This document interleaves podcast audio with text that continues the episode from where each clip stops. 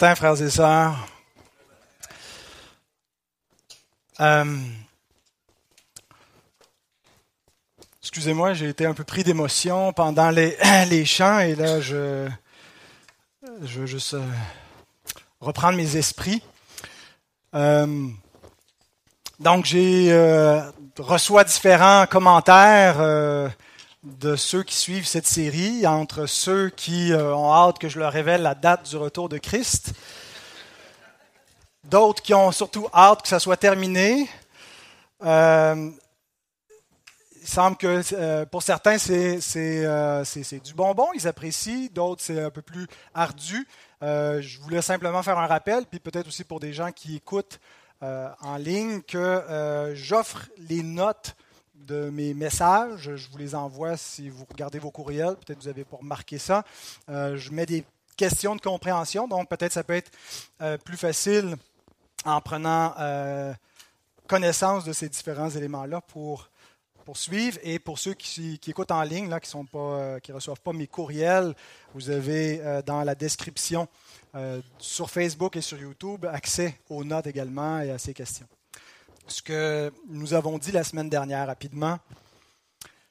On a affirmé que le millénium d'Apocalypse 20 était euh, une période symbolique, symbolisée par mille ans, mais qui représente toute la durée du règne actuel de Christ, non pas un règne futur, mais son règne présent.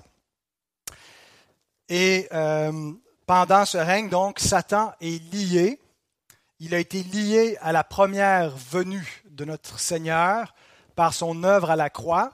Et ce que veut dire qu'il est lié, c'est pas qu'il n'a plus aucune activité, mais c'est qu'il est restreint. D'une part, il ne peut pas séduire l'humanité entière dans sa, son apostasie finale, sa rébellion euh, totale et définitive contre Dieu, mais aussi il ne peut pas empêcher les nations d'entrer massivement dans le plan du salut et donc, l'Église et la conversion des païens est une démonstration euh, aux autorités, aux êtres spirituels dans les lieux célestes que Christ est Seigneur. Donc ça, ça nous a donné une perspective du millénium, de ce qui se passe sur Terre. De Christ règne, mais le diable est empêché de faire quelque chose sur Terre. Maintenant, on va regarder la même période de temps, le millénium, mais d'une perspective céleste. Qu'est-ce qui se passe au ciel? Et le texte d'aujourd'hui donc porte sur les versets qui suivent, Apocalypse 20, 4 à 6. Vous pouvez préparer vos Bibles, bien que le texte sera affiché à l'avant. Et notre lecture de la parole de Dieu, donc, va comme suit. Je vis des trônes, et à ceux qui s'y assirent fut donné le pouvoir de juger et je vis les âmes de ceux qui avaient été décapités à cause du témoignage de Jésus, et à cause de la parole de Dieu, et de ceux qui n'avaient pas adoré la bête ni son image, et qui n'avaient pas reçu la marque sur leur front et sur leurs mains. Ils revinrent à la vie, et ils régnèrent avec Christ pendant mille ans. Les autres morts ne revinrent point à la vie jusqu'à ce que les mille ans soient accomplis. C'est la première résurrection. Heureux et saints ceux qui ont part à la première résurrection. La seconde mort n'a point de pouvoir sur eux. Mais ils seront sacrificateurs de Dieu et de Christ, et ils régneront avec lui pendant mille ans. Alors, j'ai deux points dans mon message d'aujourd'hui. Mon premier point, euh, c'est la première résurrection et le règne des croyants. Mon deuxième point, c'est la première résurrection et la deuxième mort. Première résurrection est le règne des croyants, première résurrection est la seconde mort. Donc ces versets, versets 4 à 6, nous euh, présentent la vie des chrétiens, la vie de ceux qui sont unis à Christ pendant le règne de Christ, avant la seconde venue de Christ, avant sa parousie finale, avant euh, le jugement dernier. Et donc Jean reçoit une vision de personnes qui sont sur des trônes célestes. Il ne met pas l'adjectif céleste, mais mon interprétation me conduit à croire que les trônes qu'il voit, ce ne sont pas des trônes sur terre, ce n'est pas une période future euh, qu'il voit, mais c'est quelque chose d'actuel du point de vue du ciel. Il y a des trônes et euh, il y a des gens qui partagent le règne avec Christ, qui sont appelés des sacrificateurs de Dieu et de Christ, exactement comme nous sommes euh, appelés un sacerdoce royal, des prêtres rois, n'est-ce pas? C'est ce que Pierre dit de nous, une nation sainte des prêtres et des rois pour servir Dieu. Et ma compréhension, c'est que cette scène correspond en image à ce que l'apôtre Paul nous révèle en, doctrine dans Éphésiens 2, verset 6. Il nous a ressuscités ensemble. Première résurrection spirituelle. Vous êtes des premiers-nés. Vous êtes, vous qui êtes nés de nouveau, ressuscités avec Christ. Et non seulement cela, il nous a fait asseoir ensemble dans les lieux célestes en Jésus-Christ. Ce qui correspond à ce que Jean nous dit, que ceux qui sont ressuscités sont assis sur des trônes dans les lieux célestes. Et donc, ma compréhension de la première résurrection, c'est que c'est le premier stade. De, la, résurrection vient par phase, euh, la résurrection finale, Déjà, vous êtes ressuscité, mais vous n'êtes pas encore ressuscité. Vous vous rappelez le déjà et le pas encore? Donc, vous êtes déjà ressuscité, vous êtes déjà une nouvelle création, mais pourtant, vous attendez encore la résurrection finale. Donc, déjà, vous êtes dans le ciel, mais vous êtes encore sur terre. Déjà, vous régnez, mais pourtant, vous souffrez ici avec Christ. Déjà, on a le trône, mais en même temps, on a la croix. Euh, on a la couronne, mais on a aussi la couronne d'épines. Et donc, euh, c'est cette double réalité qui a lieu. Et euh, donc, voici ce qu'est la première résurrection, à mon avis. C'est la régénération, la nouvelle naissance. Ce sont ceux qui sont euh, passés de la mort à la vie. Maintenant, Jean nous dit que ceux qu'il voit comme étant ressuscités et assis sur des trônes sont ceux qui ont été décapités à cause du témoignage de Christ. On n'a pas beaucoup de gens hein, qui ont été décapités. Euh, il y en a beaucoup euh, d'ailleurs qui euh, peut-être ont souffert le martyr, mais pas de cette façon-là. Ils ont souffert le martyr de toutes sortes de façons, mais pas tant qui ont été décapités. Alors, à quoi ça réfère? Est-ce qu'on peut dire que ça s'applique à nous parce qu'on n'a pas été décapités, mais est-ce qu'on peut vraiment dire qu'on est de ceux qui ont part à la première résurrection? Et ici, je pense qu'il y a une double application.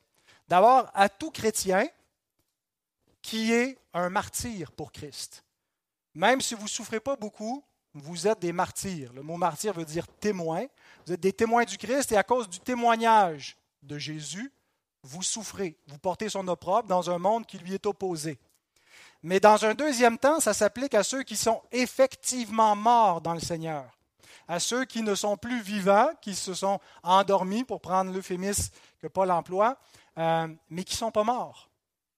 Ils sont vivants. Et donc, ils sont morts dans le Seigneur et ils ont un pas de plus vers la résurrection finale, un pas de plus que nous. Nous sommes déjà ressuscités, mais ils sont encore plus, puisque, euh, ben, on va voir pourquoi. Donc, ceux qui sont décapités, ça s'applique donc à deux catégories de personnes, tout chrétien comme martyr, et deuxième catégorie, ceux qui sont morts dans le Seigneur, c'est-à-dire les saints qui sont dans l'état intermédiaire entre la mort et la résurrection finale. Alors, d'abord, tout chrétien comme martyr. Paul nous dit, tous ceux qui veulent vivre pieusement en Jésus-Christ seront persécutés. Donc, seront des martyrs, seront des gens qui vont souffrir pour Christ. Est-ce qu'il y a quelqu'un qui peut vivre pieusement en Jésus-Christ sans être persécuté? Non, il nous dit tous ceux qui veulent vivre pieusement en Jésus-Christ sont persécutés. je pense que les persécutés, ce sont ceux que Jean appelle les décapités. Les décapités, ce sont ceux aussi que la Bible appelle ailleurs des crucifiés. Parce que pour suivre Christ, il faut porter notre croix, ce qui implique être crucifié. Ceux qui sont à Christ ont crucifié la chair, ils sont crucifiés pour le monde et le monde est crucifié pour eux. Il y a une mort qui est intervenue. Il y a un effet spirituel de cette mort dans notre vie. Nous sommes donc les décapités, nous sommes les persécutés, nous sommes les crucifiés avec Christ, unis dans ses souffrances. Concrètement, Jésus nous dit que pour entrer dans son royaume, ça vient avec des souffrances. Matthieu 5, 10 à 12. Heureux ceux qui sont persécutés pour la justice, car le royaume des cieux est à eux. Heureux serez-vous lorsqu'on vous outragera, qu'on vous persécutera et qu'on dira faussement de vous toutes sortes de mal à cause de moi. Réjouissez-vous et soyez dans l'allégresse parce que votre récompense sera grande dans les cieux, pas sur la terre. C'est dans le ciel qui est votre trésor, votre trône où vous régnez. Mais sur la terre, vous souffrez à cause du royaume, car c'est ainsi qu'on a persécuté les prophètes qui ont été avant vous. Donc on peut dire heureux, nos frères et nos sœurs en ce moment en Chine ou en Corée ou dans le monde arabe, qui sont mis à mort, qui sont emprisonnés, qui sont empêchés de se réunir, parce qu'à cause du royaume de, Christ pour lequel ils souffrent, à cause du nom du Sauveur pour lequel ils souffrent, bien, ils sont déclarés les héritiers du royaume et leur trésor n'est pas sur la terre, il est dans le ciel. Et il n'est pas juste futur, il le possède déjà par la foi, uni à Christ par le Saint-Esprit euh, et en espérance. Et donc Paul nous confirme cette lecture dans Romains 8, 17. Il dit, si nous sommes enfants, enfants de Dieu, nous sommes aussi héritiers de Dieu. Héritiers de quoi? Héritiers ben, de, de, toutes les richesses de Dieu, de la vie éternelle et de tout ce que Dieu a promis, et co-héritiers de Christ, si toutefois nous souffrons avec lui afin d'être glorifiés avec lui. Voyez-vous cette union entre les souffrances de Christ qu'on doit partager pour avoir droit à la gloire de Christ. Maintenant, Christ ne souffre plus, il est dans la gloire. Il est assis sur le trône, il règne. Il attend désormais que ses ennemis deviennent son marchepied, pas parce qu'ils n'ont pas vaincu qu'ils vont l'être, mais parce que ce n'est pas encore visible. Et bientôt, ça le sera. Mais donc, tout chrétien comme martyr est ce heureux qui est prêt à porter sa croix avec Christ, à souffrir, parce qu'il règne déjà avec lui et il est déjà assis dans les lieux célestes en Christ, il est déjà ressuscité, bien qu'il y ait encore beaucoup de pas encore. Maintenant, ceux qui sont décapités, ça s'applique à une deuxième catégorie de personnes, beaucoup plus spécifique dans le passage de Apocalypse 20, ceux qui sont morts dans le Seigneur, qui sont dans l'état intermédiaire. Jean nous dit dans Apocalypse 14, 13, Heureux dès à présent les morts qui meurent dans le Seigneur. Oui, dit l'Esprit, afin qu'ils se reposent de leurs œuvres, car leurs œuvres les suivent. C'est qui ça, les morts dans le Seigneur? Ma compréhension, c'est que c'est les mêmes dont l'auteur de l'Épître aux Hébreux nous parle au chapitre 12, 23. Vous vous êtes approchés de l'assemblée des premiers-nés. Premiers-nés, première résurrection. La résurrection, c'est une naissance, nouvelle naissance. Donc, les premiers-nés, c'est une assemblée qui est où? Dans les cieux.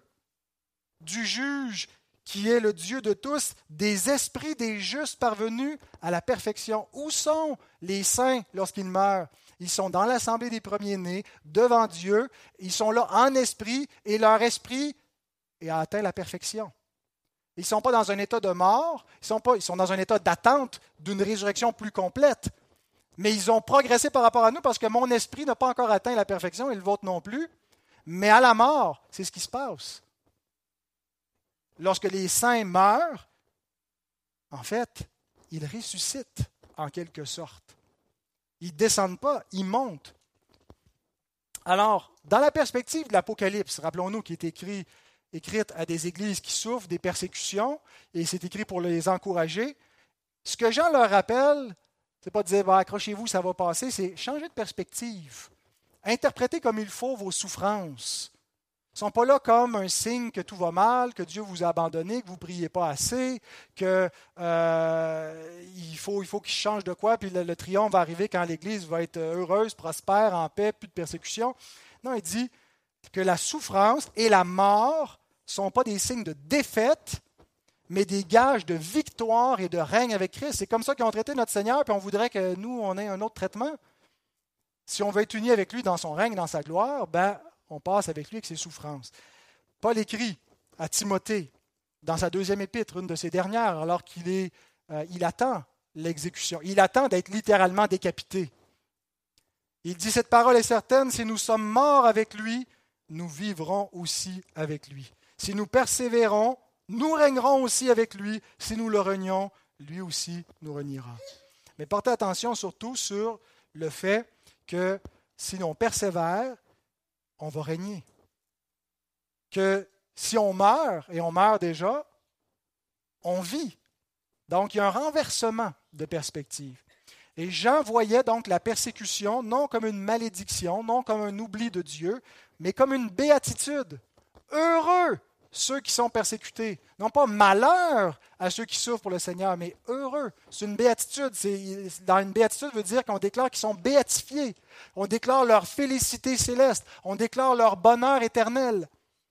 Et Jean voit la mort, donc non comme une mort, mais comme une résurrection. Et d'ailleurs, Jean lui-même, qui c'est pas juste théorique. Rappelons-nous quand il sort du temple après s'être fait flageller avec Pierre, hein, il n'était pas en train de broyer, de Seigneur, tu nous as oubliés, qu'est-ce qui nous arrive Merci, ô Dieu, de ce qu'on ait pu avoir l'honneur de souffrir pour le nom de notre Sauveur. Donc c'est un changement de perspective.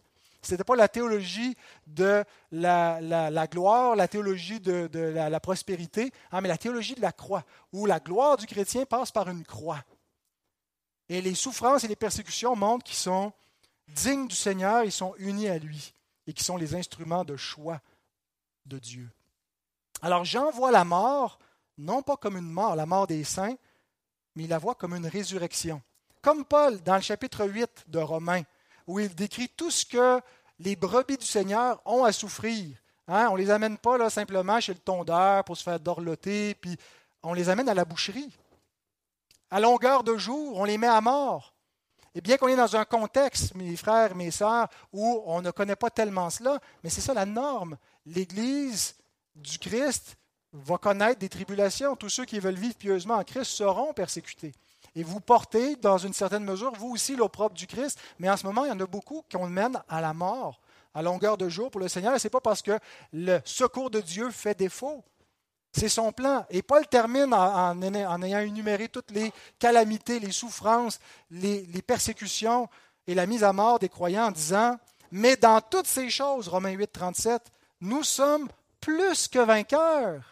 On n'est pas les perdants, on est les vainqueurs par celui qui nous a aimés. Pourquoi? Car j'ai l'assurance que ni la mort, ni la vie, ni les anges, ni les dominations, ni les choses présentes, ni les choses à venir, ni les puissances, ni la hauteur, ni la profondeur, ni aucune créature ne pourra nous séparer de l'amour de Dieu manifesté en Jésus-Christ notre Seigneur. Le diable déchaîne tous ses canons, tout son attirail sur nous. Et qu'est-ce qu'il peut arriver à faire? Rien. Il ne peut pas nous séparer de l'amour de Dieu. Peut-être qu'il nous effraie, peut-être qu'on souffre, mais il ne peut pas nous séparer de Dieu. Même la mort ne peut pas nous rendre dans un état de défaite. Elle confirme notre victoire. Parce que qu'est-ce qui se passe une fois qu'on meurt? Paul envisageait la mort comme un gain. Philippiens 1, 21. Christ est ma vie et mourir, mais un gain. Mais s'il est utile pour mon œuvre que je vive dans la chair, donc que je continue dans mon corps avant de mourir dans, mon corps de la première mort, je ne saurais dire ce que je dois préférer. Je suis pressé des deux côtés. J'ai le désir de m'en aller et d'être avec Christ, ce qui de beaucoup est le meilleur. Paul anticipait la mort comme un gain parce qu'il s'en allait auprès du Seigneur dans la gloire, rejoindre l'assemblée des justes parvenus à la perfection, dans l'attente de la résurrection finale. Et donc, devant la mort, il attendait la vie. Et c'est ce qu'il écrit à Timothée. Regardez, c'est le mot final de son épître, c'est sa lettre d'adieu, c'est son testament. Et il lui dit, alors que tout le monde l'a abandonné, le Seigneur me délivrera de toute œuvre mauvaise et il me sauvera pour me faire entrer dans son royaume céleste. À lui la gloire au siècle des siècles. Donc Paul, devant la mort, il attendait la vie. Il savait qu'à sa mort, il entrerait dans ce royaume céleste qui existe de manière spirituelle par la présence du Saint-Esprit ici-bas, mais qui est un royaume hein, où Christ est corporellement dans les cieux, où se trouve l'assemblée et l'esprit, les esprits des justes. Alors, Jean a cette vision de cette réalité céleste, du statut des croyants vivants et morts, mais il n'y a pas de croyants morts, hein, parce que Dieu n'est pas le Dieu des morts, mais le Dieu des vivants et il les voit dans la gloire. Il concède que dans le présent siècle mauvais, nous sommes persécutés, mais qu'ils sont déjà unis à Christ dans la gloire. Et à leur mort, ils entrent dans le ciel. Et Jean nous donne une vision très semblable. Il faut comparer parce qu'il y a des cycles, hein. il y a des répétitions dans l'Apocalypse, puis des fois il y a des indices parce que Jean reprend exactement les mêmes formulations, et donc il nous donne des fois des textes parallèles où on a exactement la même scène, mais de deux points de vue différents, puis ça se complète. Et il nous fait une telle scène dans Apocalypse 6, 9 à 11, où on a cette vision de l'assemblée des premiers-nés dans le ciel. Apocalypse 6, 9 à 11, Quand il ouvrit le cinquième sceau, je vis sous l'autel les âmes de ceux qui avaient été immolés à cause de la parole de Dieu et à cause du témoignage qu'ils avaient rendu. Ils crièrent d'une voix forte en disant Jusqu'à quand, Maître saint et véritable, tarderas-tu à juger et à tirer vengeance de notre sang sur les habitants de la terre? Une robe blanche fut donnée à chacun d'eux. Ben oui, ils sont parvenus à la perfection et il leur fut dit de se tenir en repos quelque temps encore, jusqu'à ce que soit complet le nombre de leurs compagnons de service et de leurs frères qui devaient être mis à mort comme eux. Et qu'est-ce qui me fait dire que ce texte-là est un parallèle de ce qu'on voit en, Apocalypse 20 avec l'âme de ceux qui est décapité, qui remontent au ciel et qui sont sur les trônes? Le, le tableau suivant, Apocalypse 6, 9, Apocalypse 24, regardez le parallèle. Et je vis, et je vis les âmes de ceux qui avaient été immolés, les âmes de ceux qui avaient été décapités, à cause de la parole de Dieu, à cause de la parole de Dieu, à cause du témoignage qu'ils avaient rendu, à cause du témoignage de Jésus. Donc, quand Jean, dans ce contexte d'Apocalypse 20, nous parle de la première résurrection, il n'est pas en train de référer à quelque chose de futur, d'une résurrection physique, mais qui correspond à la vision qu'il y a dans Apocalypse 6, qui est quelque chose d'actuel, euh, que c'est les morts en Christ qui attendent le jugement dernier, qui attendent que, le Seigneur venge leur sang et qu'il les ressuscite dans la gloire. Mais ils sont déjà donc dans un état de vie dans cette attente-là. Et euh, Sam Storms, un des, principaux auteurs, euh, il a écrit un des livres contemporains les plus importants sur le, l'amillénarisme, la position que je défends. Euh, c'est en anglais par contre, mais si vous lisez l'anglais, je vous recommande fortement ce livre-là. Il, écrit sur cette comparaison entre Apocalypse 6 et Apocalypse 20.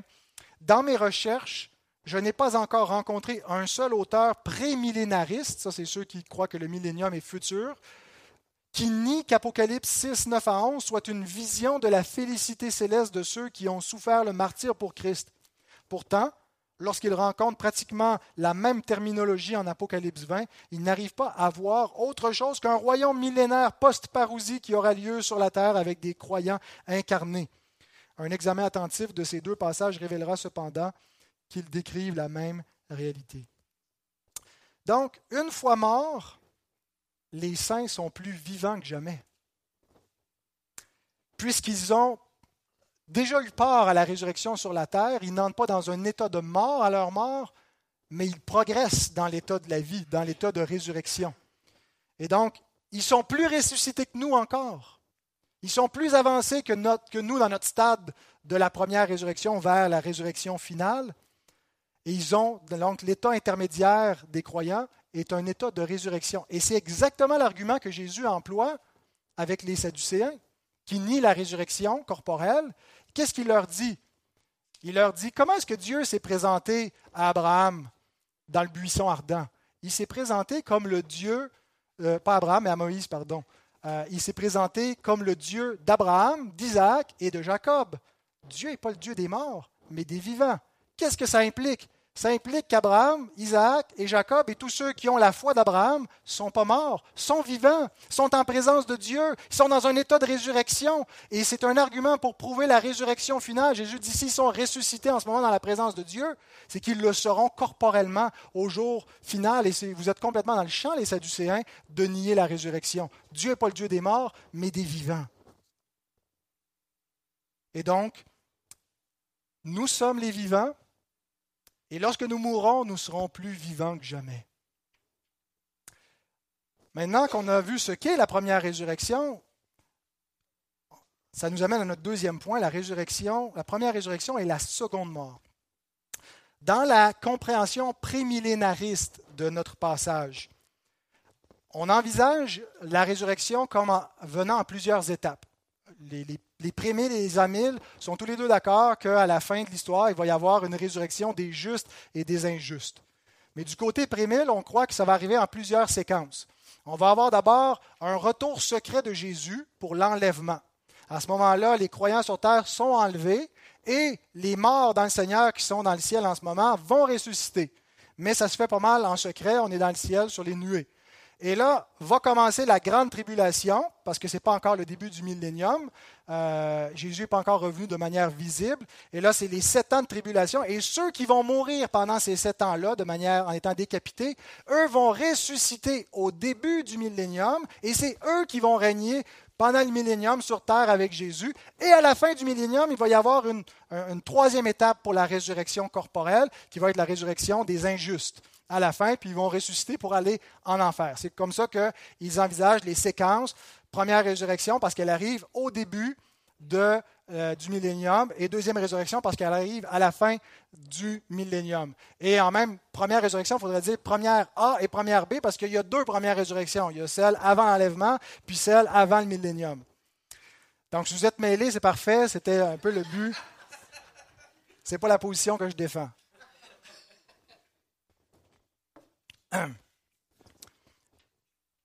Ma compréhension est que Jean ne nous compare pas deux résurrections chronologiques, mais deux types de résurrection. Une résurrection spirituelle et une, une résurrection corporelle, physique. Et pourquoi est-ce que je pense que Jean, c'est ce qu'il fait ici? Parce que c'est ce qu'il fait dans son évangile au chapitre 5, versets 24 à 29. Il dit, il cite notre Seigneur, En vérité, en vérité, je vous le dis, celui qui écoute ma parole et qui croit à celui qui m'a envoyé a la vie éternelle et ne vient point en jugement, mais il est passé de la mort à la vie. Donc, il y a une résurrection. Si tu es passé de la mort à la vie, c'est que tu es ressuscité. C'est qui qui est ressuscité? Ceux qui écoutent la parole de Christ. Donc, vous êtes passé de la mort à la vie, vous êtes ressuscité, comme nous dit l'apôtre Paul, vous avez part à une forme de résurrection que je pense que Jean appelle la première résurrection qui n'est pas physique, qui est spirituelle. Mais dans le même passage, quelques versets plus loin, au verset 28, Jésus parle de la résurrection physique. Ne vous étonnez pas de cela. Euh, étonnez-vous pas qu'il y ait déjà des gens qui ressuscitent, parce que c'est ce qui va arriver à la fin de l'histoire. L'heure vient où tous ceux qui sont dans les sépulcres entendront sa voix et sortiront. Ceux qui auront fait le bien ressusciteront pour la vie, et ceux qui auront fait le mal ressusciteront pour le jugement. Résurrection finale des justes et des injustes selon ce qui était l'attente de Paul quand il, se défend devant le Sanhédrin en, Acte 24-15 ou devant les autorités romaines, euh, en disant qu'il attend, comme les pharisiens, la résurrection des justes et des injustes. Et cette attente-là, euh, Daniel nous l'a révélé déjà, Daniel 12, 2. Plusieurs de ceux qui dorment dans la poussière de la terre se réveilleront, les uns pour la vie éternelle et les autres pour l'opprobre, pour la honte éternelle. Donc une résurrection de vie où on est glorieux, et une résurrection de mort, où on est comme un zombie, on est comme un lépreux, on est comme dans un état de mort éternelle. Deux types de résurrection simultanés à la fin de l'histoire. Et d'après donc Jean 6, 39, 40, 44, 54, 11, 24, 12, 48, la résurrection ne viendra pas en plusieurs étapes, mais au dernier jour. Écoutez juste un, de ces, un de ces versets dans Jean 6, 39, 40. Or, la volonté de celui qui m'a envoyé, c'est que je ne perde aucun de tous ceux qu'il m'a donnés, mais que je, que je les ressuscite au dernier jour. Dernier jour de quoi? Dernier jour de l'histoire, la fin du monde. La volonté de mon Père, c'est que quiconque voit le Fils et croit en lui ait la vie éternelle et je le ressusciterai au dernier jour. Donc pas une résurrection corporelle en plusieurs étapes, mais une seule résurrection corporelle. La résurrection en Christ vient en phase, d'abord spirituelle, ensuite physique, mais la résurrection finale arrive simultanément avec les justes et les injustes.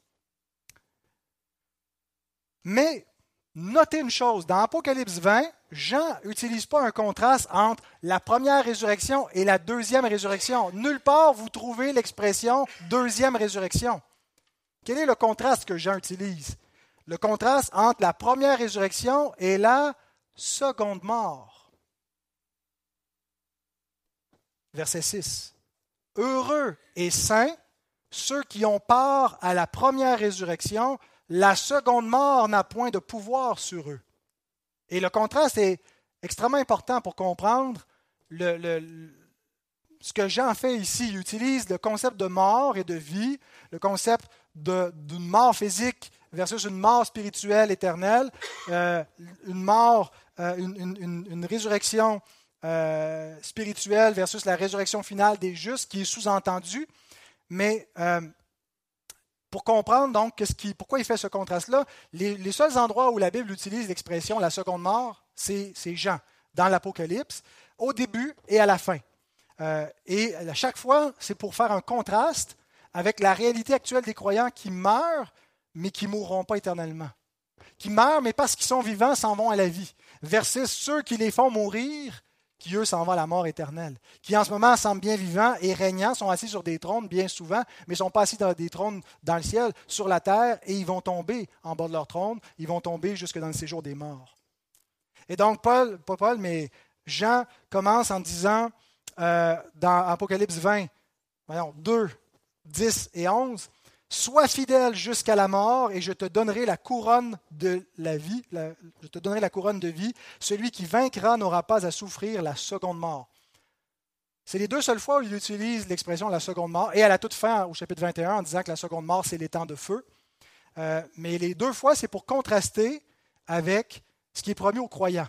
Tu es fidèle jusqu'à la mort, ça correspond à ceux qui ont été décapités. La couronne de vie correspond au trône. Hein, la couronne, c'est ceux, qui règnent, le trône, c'est ceux qui règnent. Et qu'est-ce que, ça implique? Ceux qui sont vivants dans le Seigneur, qui ont part à la première résurrection, vont peut-être mourir physiquement ici-bas. Peut-être par des persécutions, peut-être de mort naturelle. La première mort a peut-être un effet sur eux, mais la seconde mort n'aura aucune prise sur eux. Pourquoi la première mort a un effet sur nous? Parce qu'on est sauvé en espérance. On attend la résurrection de notre corps et donc on ne l'a pas encore. Et euh, on est dans un, corps mortel encore, un corps pécheur. Et, donc c'est ça un salut en espérance. Mais si la mort naturelle, la mort physique a encore un effet sur nous, la seconde mort n'en a aucun. Et j'ai aimé ce, tableau comparatif de euh, Greg Beale dans son commentaire sur l'Apocalypse, où il nous montre qu'en fait, Jean utilise cette notion un peu de, un peu de chiasme, là, comme un X, pour montrer que ceux qui ont la mort physique des saints ne les amène pas à la seconde mort, mais à la première résurrection. Parce que quand ils sont dans l'état intermédiaire, ils sont dans un état de résurrection. Dieu est le Dieu des vivants. Et ceux qui sont morts sont vivants. Tandis que ceux qui auront part à la, résurrection à la fin, parce qu'il dit euh, les autres qui vont revenir à la vie à la fin du millénaire, c'est tous les hommes, mais ceux qui n'auront pas été régénérés avant cela, qui sont morts dans leur péché, mais qui vont revenir à la vie dans une résurrection physique, eux s'en vont à une mort spirituelle éternelle. Tandis que les autres n'auront pas, ne passeront pas par la seconde mort. Et donc, c'est ça ce, contraste, cette structure en chiasme que l'apôtre Jean utilise. Donc, les adjectifs que Jean utilise en, Apocalypse 20, première et deuxième, ou première et seconde, ne euh, sont pas premièrement chronologiques oui, il y a une chronologie, hein, il y a un ordre, mais c'est surtout pour nous communiquer les stades progressifs de la résurrection et de la mort. Parce qu'il y a une progression dans la mort. La mort n'arrive pas tout d'un coup. Dieu dit à l'homme, le jour où tu en mangeras, tu mourras. Est-ce qu'il est mort ou il n'est pas mort le jour où il en a mangé? Il n'est pas complètement mort, mais il a commencé à mourir ce jour-là. Parce que le premier stade de la mort, c'est même pas la mort physique, c'est une mort spirituelle qui consiste à être mort dans nos péchés. Est-ce qu'il y a une séparation avec Dieu? Est-ce qu'on a besoin d'être régénéré pour pouvoir connaître Dieu? Autrement, l'homme naturel est mort dans son péché, il ne reçoit pas les choses de l'esprit, il ne peut pas comprendre les choses du royaume, il juge l'Évangile comme une folie, il entend parler de la croix comme une aberration, comme une faiblesse, et donc il rejette cela. Ça, c'est le premier stade de la mort, la mort spirituelle. Vous étiez mort dans vos péchés, dans vos offenses, dans lesquelles vous marchiez autrefois, Éphésiens 2.1. Et ensuite vient un deuxième stade de la mort, la mort physique. Il est réservé aux hommes de mourir une seule fois. Mais est-ce que tout est fini une fois qu'on meurt, comme les, je sais pas, les défenseurs de l'euthanasie croient, là, on va abréger ses souffrances, c'est fini? Non, parce que Jean nous dit, après la mort, il existe une autre mort. Une mort éternelle. Ça, c'est la mort la plus terrifiante. Les hommes ont peur de la mort physique, mais la mort physique, c'est rien. La mort éternelle, c'est la mort qui ne meurt plus. Quand Jésus dit, il a décrit par des images de, de verre qui ne meurt pas, de feu qui ne s'éteint point, ce sont des images, euh, c'est une façon de décrire, mais pour nous dire que l'état de mort va être éternel et dont on ne peut plus sortir les temps de feu. Et je pense qu'il va y avoir des degrés de châtiment dans ce que, va, euh, en quoi va résulter ce châtiment-là pour ceux qui auront à le subir. Et la seule délivrance face à la mort, et face à, tous les stades de la mort, on, a tous connu un stade de la mort, on est tous nés morts dans notre péché, puis certains sont déjà morts physiquement, mais si on veut être sauvé de la seconde mort, la seule façon, c'est par la vie de Christ. Il faut que la mort soit vaincue par la vie, et c'est ce que Christ est venu faire. Le prince de la vie, il est venu vaincre la mort par sa mort. Dans la mort de Christ, nous avons la mort de la mort. Nous avons la résurrection. Écoutez les paroles de Paul quand il dit à 2 Timothée, chapitre 1, verset 10, La grâce a été manifestée maintenant par la venue de notre Sauveur Jésus-Christ, qui a réduit la mort à l'impuissance, il a tué la mort et a mis en évidence la vie et l'immortalité par l'Évangile. L'immortalité, ça veut dire un état où on ne peut pas mourir. Une mort qui est éternelle versus une vie immortelle. Et donc, cette vie de Christ, qui est la victoire de Christ, qui est la vie éternelle, c'est lui la vie éternelle, nous est communiquée par quel moyen? Par le moyen de la résurrection. Pour pouvoir vivre éternellement, vous devez ressusciter. Vous devez ressusciter en Christ. Et ça commence par une progression. Vous commencez d'abord par une résurrection spirituelle. Si vous avez cru en Christ, vous avez été régénéré. C'est une une, euh, résurrection spirituelle. Mais ça ne s'arrête pas là. Ça va se culminer par une résurrection physique qui va être incorruptible et immortelle. Vous allez être tant physiquement que spirituellement immortel et incorruptible. Vous n'aurez plus la capacité de pécher, mais pourtant vous allez être libre. Mais une liberté semblable à celle de Dieu qui ne peut pas pécher, qui ne peut pas se renier lui-même, qui est saint. Et donc, c'est ce que nous attendons. Les morts en Christ l'ont déjà en esprit, sont déjà, euh, ont déjà la perfection spirituelle, mais ne l'ont pas encore physiquement. Et ceux donc qui sont, sont, morts sont donc dans cet état entre les deux stades de la résurrection, la première résurrection déjà sur terre et la résurrection finale, dans l'état intermédiaire qui est un état de résurrection et non de mort. Et je vous dis un mystère, nous ne mourrons pas tous. Certains d'entre nous ne passeront même pas par la mort physique. Selon ce qui est écrit, 1 Corinthiens 15, 51, 52, Voici, je vous dis un mystère, nous ne mourrons pas tous, mais tous nous serons changés en un instant, en un clin d'œil, à la dernière trompette. La trompette sonnera et les morts ressusciteront incorruptibles, et nous, le nous, c'est ceux qui vont être encore vivants à l'avènement du Seigneur, nous serons changés. Alors hier, je partageais ça avec ma femme, elle dit Ouais, j'aimerais quand même ça, voir c'est quoi l'état intermédiaire des, des, croyants. Mais en fait, eux qui sont dans l'état intermédiaire ont hâte à la résurrection finale. Et, je ne pense pas que. Je pense pas qu'il va nous avoir manqué quelque chose à, la pléthore des expériences humaines. On va se dire, ouais, j'aurais quand même aimé ça mourir. En fait, on n'a pas besoin de passer par l'état intermédiaire pour goûter la plénitude de la résurrection ou pour voir ce que sera la gloire du royaume des cieux et du trône de notre Sauveur. Donc, heureux ceux qui ont part à la première résurrection. Peu importe ce qu'ils souffrent ici-bas, ils sont déjà plus que vainqueurs là-haut.